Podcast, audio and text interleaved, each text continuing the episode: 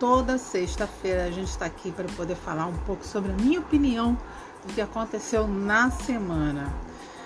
E desde sexta-feira da semana passada aconteceu muita coisa. Nossa, é, no Brasil a coisa tá bem complicada. Então a gente vai começar a falar, falar, falar sem parar. Espero que vocês fiquem até o final para ver tudo que eu tenho para dizer que é bem legal. Então vamos lá. Vamos começar com Donald Trump. Olha, pois é, o juiz autorizou que ele seja colocado como réu. Em que tipo? Vamos lá. Quando logo assim ele foi eleito, começou-se os rumores que para ele ser eleito ele tinha pago propina a uma, uma das várias prostitutas com quem ele teve relacionamento para que ela não falasse durante a campanha que ele é um homofóbico, racista e todas as coisas que a gente já sabe que ele é. Ela aceitou, né? E só que depois ela se arrependeu. Quando ela viu tudo que estava acontecendo, ela se arrependeu, abriu a boca, botou a boca no trombone. Mas só que como ele já tinha sido eleito, tinha a coisa da imunidade parlamentar. Então, eles só podiam é, explorar tudo isso que ele tinha feito depois que ele perdesse as eleições. Isso contando que ele perderia logo de cara. E foi o que aconteceu. Então, é agora, eu sempre falei, é, quando um mau presidente ele faz muitas besteiras durante o mandato, fica todo mundo ávido para que ele não passe para um segundo mandato e ou um terceiro mandato, né? E quando ele sai, que acaba a imunidade parlamentar, todas as besteiras que ele fez borbulham. Eu não sei se vocês já viram alguns filmes de FBI, de, de coisas assim. Eles ficam procurando aquele sinal que ele passou, né? E, e burlou o sinal, coisinhas pequenas para poder botar aquela pessoa na cadeia e ela nunca mais sair e nunca mais destruir o país que foi uma era muito ruim, ainda tá, essa era ainda não acabou, tá? Tinha Trump espalhado pelo mundo inteiro e a gente não pode esquecer do nosso Trump pessoal, queridinho, roubão, ladrãozinho Bolsonaro. Mas vamos lá. Ah, ontem foi apresentada a nova regra fiscal, que vai ser chamada de âncora fiscal, é, onde é, vai ter um aumento do teto de gastos, e esse aumento de teto de gastos vai depender de como estiver ah, os juros, o PIB, vai ter uma, uma quantidade de regras. Ele não vai ser tão fechado, ele vai ser atrelado a todo o acontecimento econômico que estiver tendo naquele momento no país. E vai ser revisado a cada ano. Ou seja, quando porque o que foi colocado, o pedido para essa mudança foi justamente que, por conta né, do teto fiscal, várias das coisas que são importantes que tenha sempre um aumento ou uma equiparação com a inflação da, da, da, do dinheiro que é investido não estava acontecendo porque o teto de gasto impedia que isso acontecesse. E onde foi, onde estava o maior impacto? Saúde, educação e segurança. E a gente está vendo isso agora. O Brasil se tornou um dos países mais inseguros. Eu moro no Rio de Janeiro e o Rio de Janeiro está. Cláudio Castro está deixando os bandidos fazerem o que eles estão com vontade de fazer e mais um pouquinho. Nossa educação indo para o ralo. Voltando a falar de Rio de Janeiro. O ERJ e o FRJ. O ERJ é do Estado, o FRJ federal sem verba tiveram que ficar o ano inteiro, o final do ano inteiro lutando para ter verba para pagar os professores, só os professores, né? Sem conseguir fazer uma obra, sem conseguir pagar todas as pessoas que trabalham lá. É, a parte de pesquisa, tá? Os pesquisadores eles ganham um salário mínimo. E aí, se eu sou uma boa pesquisadora, você acha que eu vou ficar aqui nesse país para ganhar um salário mínimo? Não, eu vou para fora do país, onde eu vou ganhar muito mais. Eu vou ganhar um salário adequado ao que eu tô, à pesquisa que eu estou fazendo. É, saúde. Não tem muito para falar sobre a saúde, né? Eu trabalhei muitos anos na área da saúde e quando a pandemia entrou, eu falei o seguinte pro CEO que trabalhava comigo, na época eu era gerente, eu gerenciava quatro clínicas e um hospital. E eu falei para ele, eu não tenho problemas quanto à restrição de não deixar as pessoas irem é, fazer os seus tratamentos mais, mais simples, ficarem em casa. Mas o problema é que assim que tiver uma melhora e puder abrir as clínicas novamente e não só atender a Covid, a gente vai ter que estar bem preparado, porque vai ter um boom. A empresa que eu trabalhava é uma grande operadora de saúde daqui do Brasil é um conglomerado de, operador, de, de, de hospitais, tem duas operadoras de saúde.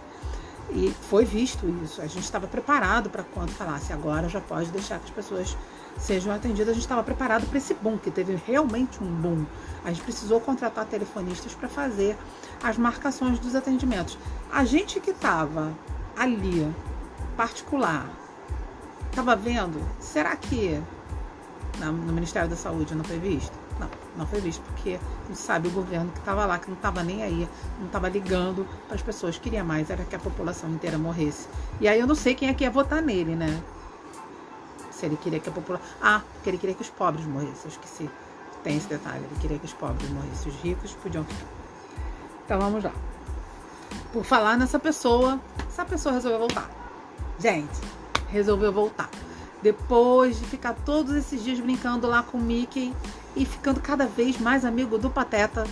Com certeza ele é o melhor amigo do Pateta porque ele é da mesma laia do Pateta. Ele é um outro Pateta. Ele é o Pateta pai. Voltou, resolveu voltar. Claro, xingando, falando, falando tudo que ele tem para falar, porque ele só tem, ó, língua. Ele tem muita língua, muita garganta, mas atitude ele não tem. Ele tem a atitude de uma criança mimada, covarde e ladrão. Chegamos à conclusão de que ele realmente é um ladrão. Não foram somente dois kits de joias, foram três. E desses três kits de joias, dois ele levou embora com ele. Gente, vamos pensar um pouquinho. Por que, que um sheik da Arábia Saudita iria dar para o presidente do Brasil três kits de joias super caros? Pensem o que quiser. Eu tenho meu pensamento. Não é muito puro, é bem impuro. Dá para Michele, dá para ele. O que, que ele tá querendo? Gente que sabe muito bem que os shakes eles são muito conhecidos por comprar mulheres, né? Comprar várias coisas. Será que ele não estava querendo fazer um, uma homenagem ali, né? Bolsinha, Michelinha, complicado. Mas um presidente como esse, que inclusive foge é, das besteiras que ele fez, eu não acredito que ainda tem tanta gente apoiando ele. O Lula não presta? Não, porque onde a fumaça, há fogo. Eu sempre falei isso. Mas entre um ladrão que vai lá, é preso, cumpre o que ele tem para cumprir e volta para a sociedade, que é o que a gente tem que deixar que aconteça com os nossos presidiários. Eles têm que aprender, eles têm que estudar, eles têm que pagar para ficar presos lá dentro. Ou um ladrão que continua com o roubo, esconde o roubo dentro da cueca, ou seja lá onde foi que ele guardou, foge um dia antes de fazerem a inspeção da casa dele e só volta três meses depois dizendo que é lindo, maravilhoso. Vocês vão votar nele de novo? Pelo amor de Deus, gente. Esse homem não presta. Ah, vamos lá. Chuvas na região norte. Né? E a gente vai chegar também nas chuvas na região sudeste. Por quê? Porque ah, o que está acontecendo com a gente é o que muita gente está falando assim. Ai, não. Eu ontem eu, eu, eu gosto muito de uma série que está passando na Netflix chamada The Ranch. Eu gosto porque é com um ator que eu amo, né? Que é o Weston Kutcher. E fala sobre uma cidadezinha com apenas 503 moradores. Fala sobre a vida num rancho. E ontem aconteceu uma cena muito engraçada. Um dos filhos desse rancheiro entra dentro de casa, pergunta pro pai: é, Tá tudo bem? O que, que você está fazendo? E ele fala: Estou aqui sentado, olhando cair esses 15 metros de mudança climática no meu quintal. É. Até um cowboy de raiz, porque esse personagem é um cowboy de raiz, que o grande problema dele é que ele acha que ele não tem que se adequar aos novos tempos. sabe que as mudanças climáticas estão aí. Nosso querido e amado ex-presidente, ladrãozinho Bolsonaro, achava e colocou na cabeça de muita gente que isso é mentira. Gente, todas essas enchentes, toda essa chuva, tudo isso que está acontecendo é impacto do que foi feito na Amazônia. Presta atenção. Ontem aqui no Rio de Janeiro choveu horrores. Choveu muito, muito, muito, muito, muito. Vocês não têm noção de quanto choveu. E eu percebi que cada vez que cai uma chuva no Rio de Janeiro, a quantidade de raios e trovões aumenta. Foram exatamente três horas de raios e trovões. Vocês sabem o que é isso? Antigamente eram 15 minutos de raios e trovões. Três horas de raios e trovões. E a tendência é aumentar cada vez mais. Gente, deixar que os nossos deputados, os nossos senadores aprovem que o desmatamento continue é simplesmente dar pra gente um atestado de óbito. É isso que você quer para você? Você quer morrer afogado? Eu comprei meu apartamento no segundo andar. Eu me lembro que quando a minha mãe falou assim, é, onde você quer que a gente more agora? Eu falei que eu tinha passado por um caso de enchente, mas o lugar que eu morava era uma baixada mesmo, era uma rua que era uma subida e tinha uma descida. E a nossa casa era bem na barriga da descida. E aí eu virei para ela e falei assim: eu quero morar num apartamento, de preferência alto, e eu quero morar no segundo andar. E ela foi falou para mim: por que todas essas regras? Eu, porque quando o Rio de Janeiro encher, eu quero estar no meu segundo andar olhando as coisas acontecendo. E isso tem mais de 30 anos. Eu não tinha ideia de que realmente isso acontecer, porque nós estamos deixando que aconteça. Gente, a gente não pode deixar que as nossas lideranças continuem apoiando o desmatamento, principalmente da Amazônia. E as grandes cidades precisam começar também a investir em reflorestar suas áreas. A área metropolitana precisa ser reflorestada. A partir do momento que a gente voltar a ter árvore, tudo isso vai começar a diminuir. Vocês vão ver, não é mentira. Tem como reduzir o buraco de ozônio, tem como reduzir o problema climático no mundo. É real, não é mentira da ONU. Então vamos lá. Ah,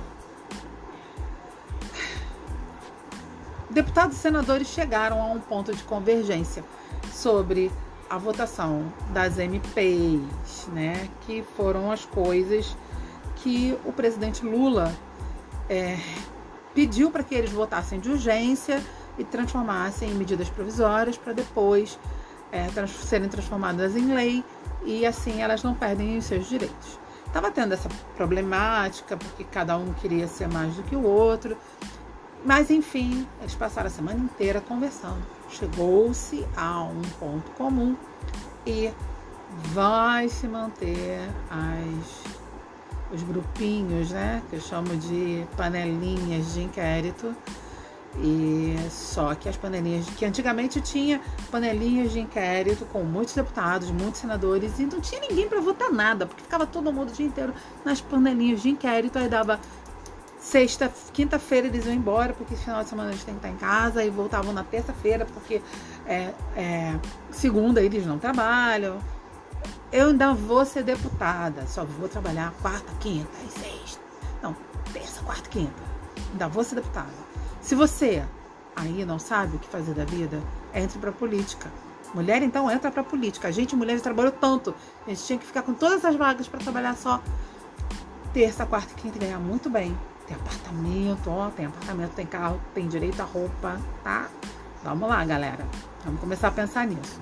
Mas chegou-se à conclusão, então vão ter alguns grupos é, com mais deputados e pra, vai ter uma quantidade de para cada quantidade de deputados vai ter um senador.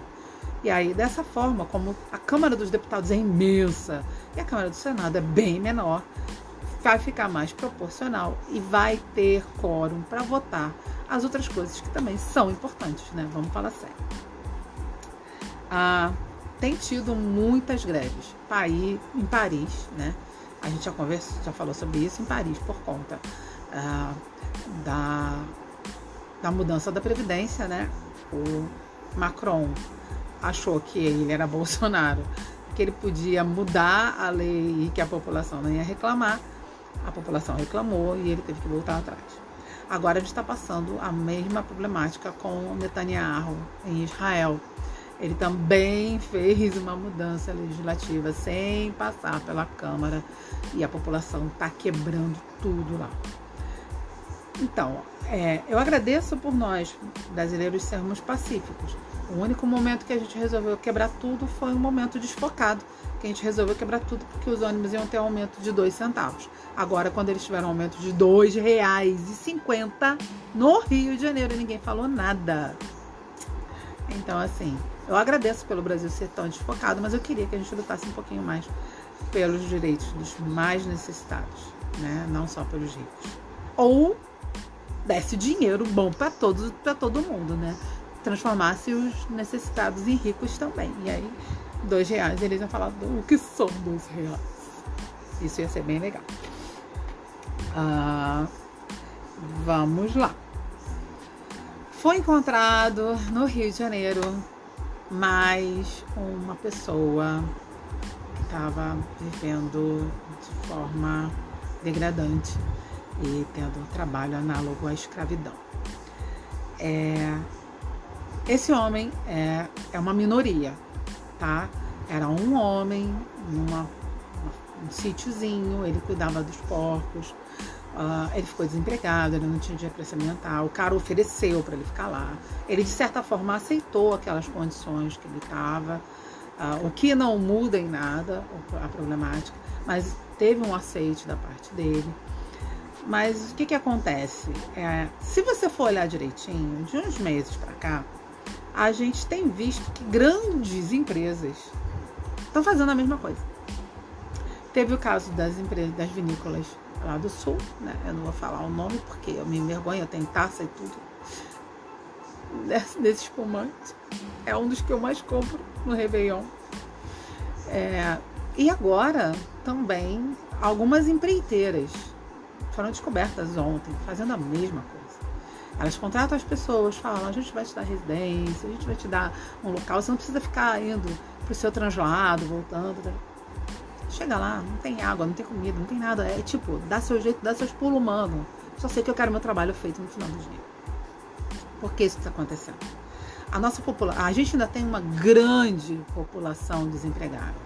Volto a dizer que tem que ser refeita a avaliação de desempregados no Brasil, porque essa avaliação ela está furada. Ela está informando também as pessoas que estão em subempregos ou com é, sendo camelô, sendo MEI. Isso tem que ser separado. A avaliação tem que ser feita com as pessoas de carteira assinada. Entendeu? A partir do momento que foi feito isso, vocês vão ver que vai dar um boom de desemprego no Brasil que ainda é muito grande. Tem muita gente desempregada, sem estar com a carteira assinada, sem estar podendo pagar um MEI, sem estar podendo ter direitos, sem estar podendo ter nada. E essas pessoas entram em desespero porque elas têm família para alimentar.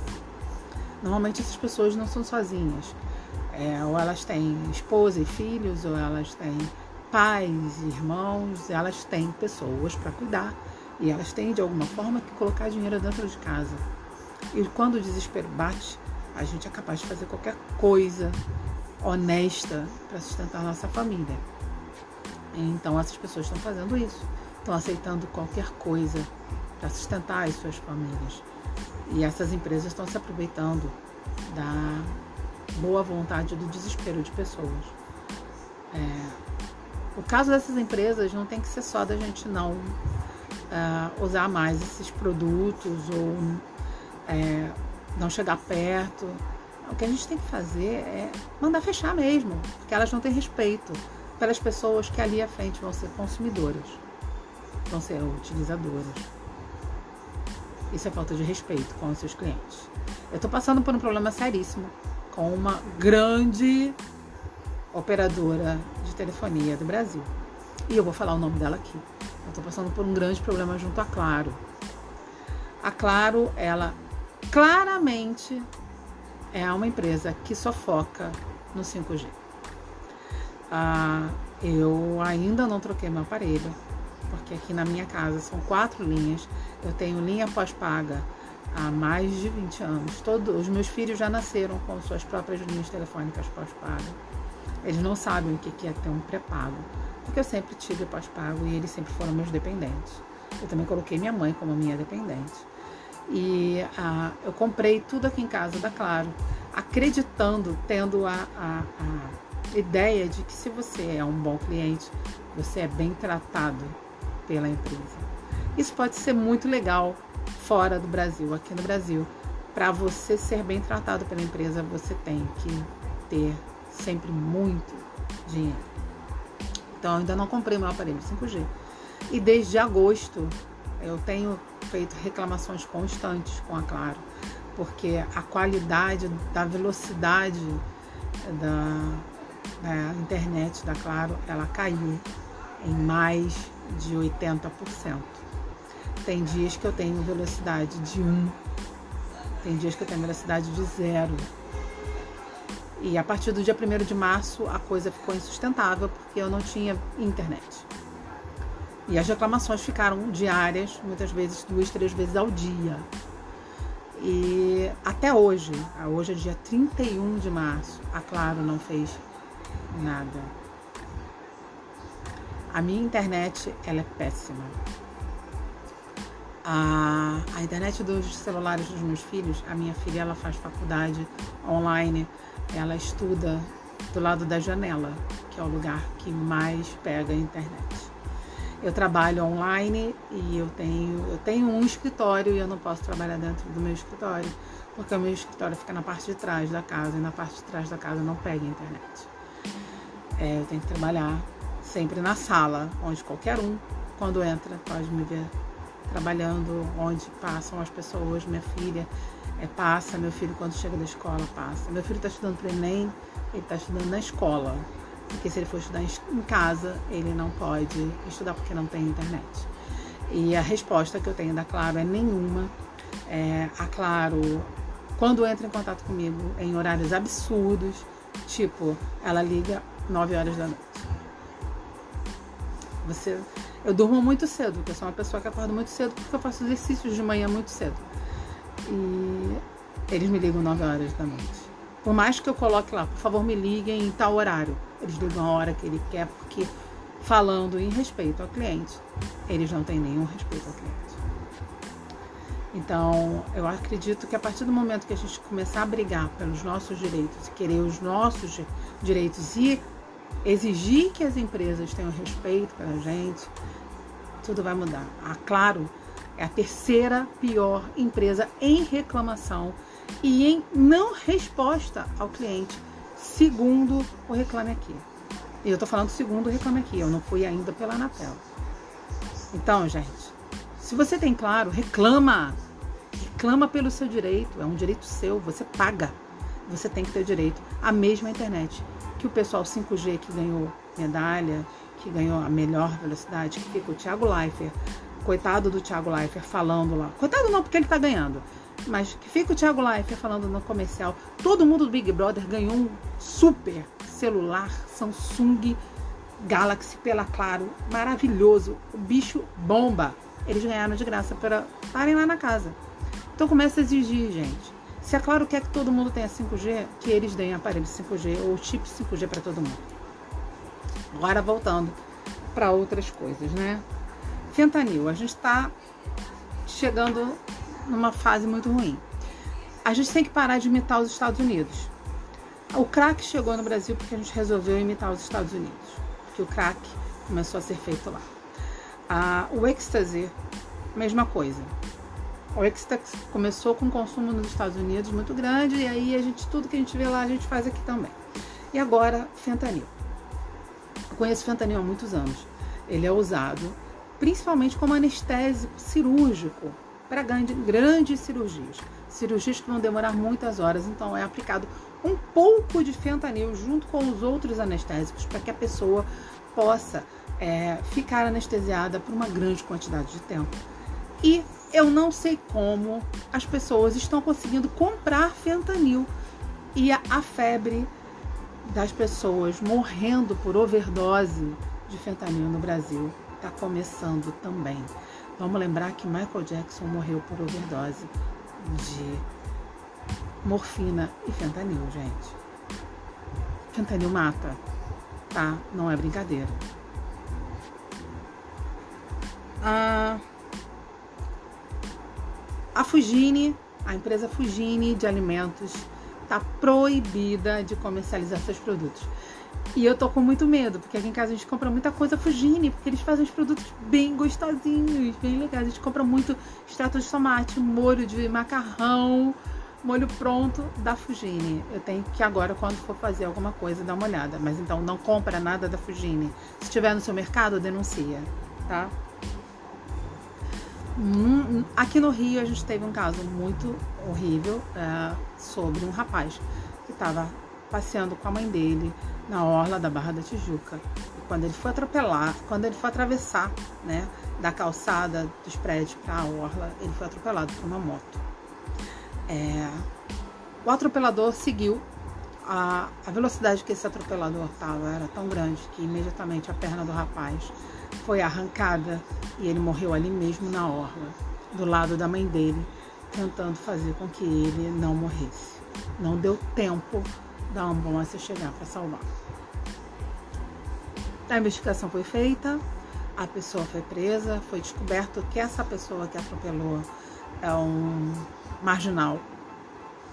Não, não vou falar que é um marginal, porque marginal é quem vive à margem. Ele não vive à margem da sociedade. Ele é um bandido mesmo. Tá? Ele não vive à margem da sociedade. Ele se diz modelo e ele se diz é, promoter, mas ele dava golpes em hotéis, ele debochou de, de guardas municipais, ele falou que não ia fazer o teste do mafômetro, é um bandido, é um bandido, tá? E a justiça soltou. Porque bandido bom é bandido na rua. Aqui no Brasil é assim. Bandido bom é bandido na rua. Ele tá solto depois de ter feito esse estrago na vida dessa família. É, senhores juízes, eu sei que as nossas leis elas dão aberturas para isso, mas é, quem faz com que as leis sejam é, usadas da forma correta são os senhores. Revejam seus conceitos. Não soltem bandidos que vão fazer mal à sociedade. E agora vamos ao caso, ao pior caso de todos, que eu deixei por último, que foi o caso do massacre em São Paulo. Tá? É, eu demorei muito para falar justamente por isso. Envolve muitas coisas. Envolve que o rapaz que assassinou, ele tinha problemas. E os problemas dele não eram com a escola a escola era simplesmente o local onde ele tinha é, possibilidades de vomitar todo o ódio que ele tinha pela sociedade em volta dele. Mas o grande problema dele estava dentro de casa.